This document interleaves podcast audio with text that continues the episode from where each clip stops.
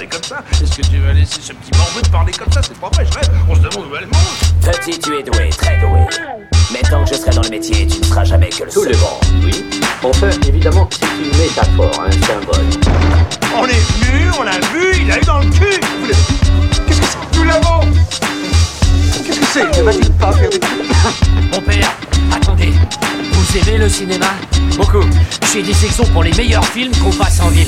Bonjour à tous et bienvenue dans ce tout nouveau podcast ou cette toute nouvelle vidéo si vous débarquez sur YouTube. Aujourd'hui, nous allons parler du dernier épisode de The Last of Us. La dernière fois, nous avions quitté Ellie, traumatisée par un cannibale pédophile au nom de David, qu'elle a d'ailleurs massacré. Joël, quant à lui, guérissait de ses blessures tout en essayant de la sauver. Alors va-t-elle récupérer de ce trauma? Eh bien, ça commence maintenant. Vous êtes prêt à conduire ces hommes Prêt à devenir membre de la Ligue des Ombres En plus, c'est pas un sac à main, ça s'appelle une sacoche.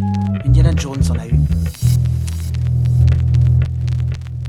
Alors ce dernier épisode a le luxe de finaliser la saison tout en se permettant de faire un retour en arrière en étant l'épisode le plus court de la série. Eh bien, c'est une réussite. Alors les infectés restent toujours aux abonnés absents, mais en tout cas la conclusion et l'émotion sont bien présentes. Ici, l'épisode parle de la vie, de l'amour et de la mort, presque dans tous ses aspects. La naissance d'Ellie via l'amour d'une mère qui demandera à mourir suite à l'infection donnera à cette intro tous les sujets de l'épisode, mais aussi de la série dans sa globalité. Premier symbole, celle de Ashley Johnson qui joue Ellie dans le jeu, qui joue effectivement la mère d'Ellie. Symbole fort puisqu'elle donne naissance à un personnage qui l'a fait connaître au grand public. Bella Ramsey pensait que l'épisode ferait débat et beaucoup s'indignent de savoir comment Ellie est immunisée, sauf qu'en fait on s'en fout un petit peu. Car déjà dans le jeu, on avait autant de flou que dans la série, propose en donnant quelques éléments de réponse avec une lettre de sa maman que l'on retrouve dans le jeu. Ici effectivement, on nous le montre, mais ça ne change pas grand chose à l'histoire quelque part. Ce mystère reste aussi un mystère pour les personnages. Alors, symbole, celle de la raison de vivre de Joël avec Ellie qui en sera la clé, celle qui redonnera goût à la vie. Alors, si Ellie meurt, la vie n'aura plus aucun sens et il s'agira d'un autre coup de choc et il ne peut en supporter d'autres cette fois-ci. D'ailleurs, cette histoire absente des jeux a failli être un DLC mais abandonné au grand désarroi de Neil Druckmann, le réalisateur du jeu et le showrunner de la série. Le couteau ou cran d'arrêt aura beaucoup de significations. D'abord utilisé par Anna pour protéger Ellie, celui-ci sera témoin de tout. Il sera donné à Ellie qui sera après redonné à Joël pendant l'opération qui lui redonnera par la suite. Il symbolise la protection mais aussi l'objet témoin de toutes les personnes croisées et les choix décidés. L'épisode commence sur Anna, une femme enceinte qui court vers une maison. Le travail semble commencer. Vous noterez que la voix de la maman restera toujours troublant pour les joueurs qui reconnaîtront Ellie. J'ai noté quelque chose concernant la musique qui aura une grande importance dans l'épisode. La musique a des sonorités certes très stressantes et fait monter la sauce comme une course-poursuite de quelque chose d'inévitable, mais surtout qui fait penser à Terminator 2 avec le thème du T-1000. Vous noterez que cela va en adéquation avec Joël qui sera comme un cyborg dans l'hôpital, tuant sans une once d'émotion tout ce qui croisera son chemin. Si ce n'est pas un hommage, je ne sais pas ce que c'est. Anna perd les os et ses cris rappellent vraiment Ellie en train de subir dans les jeux. Je sais, je l'ai déjà dit, mais c'est quand même troublant. Un infecté essaye de rentrer alors qu'Anna s'est retranchée dans une chambre à l'étage où la mise en scène nous montre qu'elle s'assoit en dessous d'un arbre, symbole de l'arbre de vie, symbolisant l'espoir et qui viendra compléter la naissance imagée par la réalisation de Neil Druckmann dans l'épisode 2. L'infecté semble inarrêtable et réussit à mordre Anna alors qu'elle vient d'accoucher d'Ellie. Il semble que ce soit comme ça qu'elle se soit retrouvée immunisée en ayant le cordyceps grandi en elle étant un nourrisson. Anna sait qu'elle va mourir tout en ayant donné la vie. Alors par contre, l'intro continue après le générique, ce qui paraît curieux, mais pourquoi pas, ça fait très joli pour la transition avec Ellie. Marlène arrive dans la maison et retrouve Anna. Elle indique qu'elle a coupé le cordon avant de se faire mordre, ce qui est tout de même un mensonge comme le fera Joël en fin d'épisode. Ces deux mensonges qui seront là dans le but qu'Ellie vive. Marlène prend le bébé mais refuse de tuer Anna. C'est là qu'on repère que Marlène est une amie de longue date d'Anna. Information importante car Marlène fera comme une mère pour Ellie, même si son choix sera différent de celui de Joël. Marlène tue Anna et Ellie se met à pleurer. Elle vient de naître et perd déjà des proches. Transition sur Ellie et semble ne pas être remise de l'attaque de David. L'enfance semble disparue. Même Joël essaye de l'amuser pour la retrouver, mais elle semble ailleurs, ne pas avoir la même joie de vivre qu'au début de la série. Joël évoque le fait d'apprendre de la guitare, guitare présent chez Joël en début de la série, mais aussi présent dans le deuxième jeu où Ellie joue de la guitare justement et qui aura une autre symbolique et sera aussi comme le cran d'arrêt, le couteau, une sorte de témoin. Joël et Ellie doivent prendre de la hauteur pour vérifier si la voie est libre. L'immeuble est désaffecté et demande à Ellie de l'aider pour l'échelle, ce qui rappelle également le jeu pour les phases inaccessibles avec Joël. Ellie repère quelque chose et semble retrouver son âme d'enfant et une scène que les joueurs adorent, la scène avec les girafes. Cette scène montre aussi que ce monde est aussi pourri soit-il comporte aussi de la magie et de la beauté. Alors Joël se permet une, cette réflexion qui paraît logique après tout, peut-être que retourner à Jacksonville serait peut-être mieux pour eux. Chaque regard de Joël montre qu'il a retrouvé ce qu'il a perdu. Mais Ellie remet les pendules à l'heure et est aussi logique hein, dans sa façon de faire. Ils n'ont pas fait ça pour rien. Le fait d'évoquer cette discussion est primordial et fera douter Ellie à la fin sur les agissements de Joël. Et pour la première fois, Joël évoque Sarah avec Ellie en parlant des camps militaires et évoque d'ailleurs aussi sa tentative de suicide après avoir perdu Sarah. Elle est devenue sa raison de vivre. Sélection de blagues pourries histoire de faire apaiser avant la tempête et l'excès de violence qui en résultera. Les Lucioles ont capturé Ellie et Joël. Joël se réveille à l'hôpital en présence de Marlène. Marlène explique que va bien et qu'elle s'inquiète pour lui plus qu'autre chose.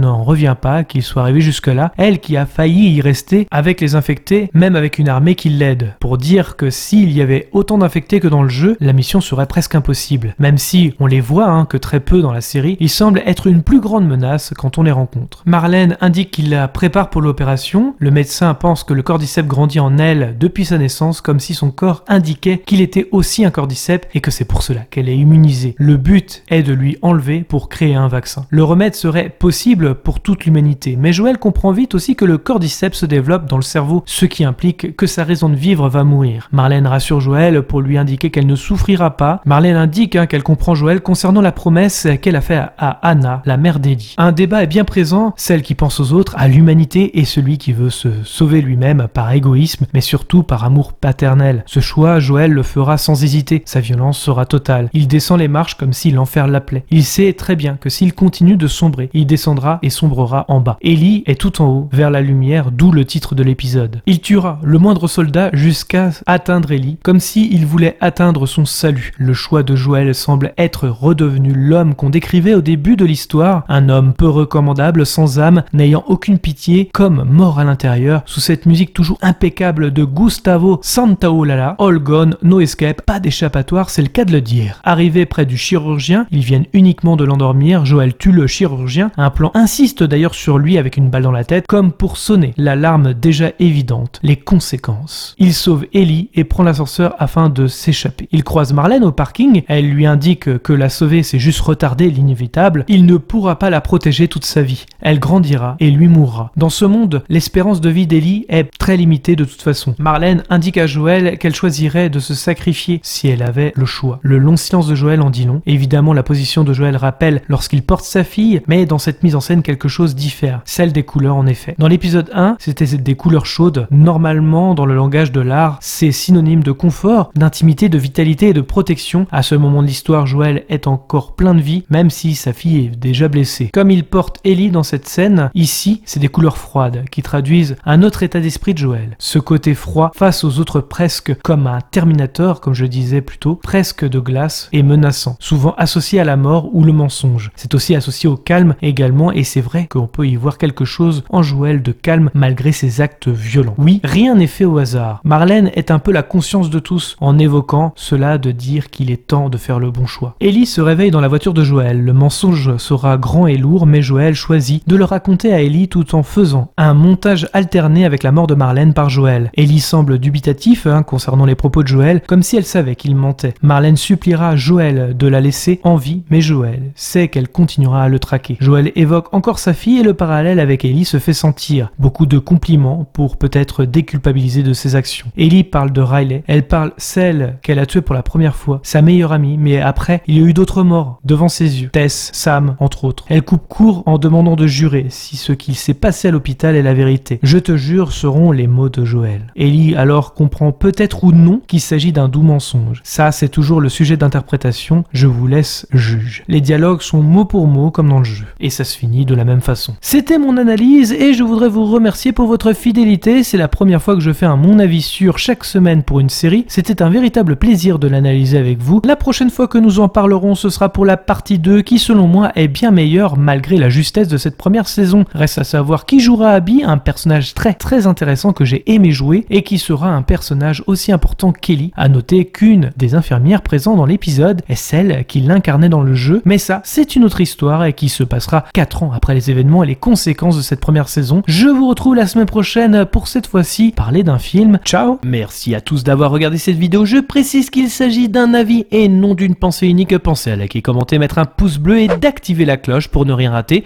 Nous sommes dispo sur les réseaux sociaux Facebook, Twitter, Instagram. Les liens sont dans la description. Nous sommes également disponibles sur toutes les plateformes de podcast. Je vous invite donc à vous abonner quelle que soit la plateforme et de laisser un commentaire. Nous y répondrons avec plaisir. Dans tous les cas, rendez-vous dans les salles obscures pour de nouvelles aventures. Bonne soirée à tous. Est-ce que tu vas laisser ce petit bambou te parler comme ça? C'est pas vrai, je rêve. On se demande où elle mange. Petit, tu es doué, très doué. Mais tant que je serai dans le métier, tu ne seras jamais que le Tout le second. monde, oui. Enfin, évidemment, c'est une métaphore, un symbole. On est venu, on l'a vu, il a eu dans le cul le- Qu'est-ce que c'est? Nous l'avons Qu'est-ce que c'est? Ne va-t-il pas faire des cinéma Beaucoup.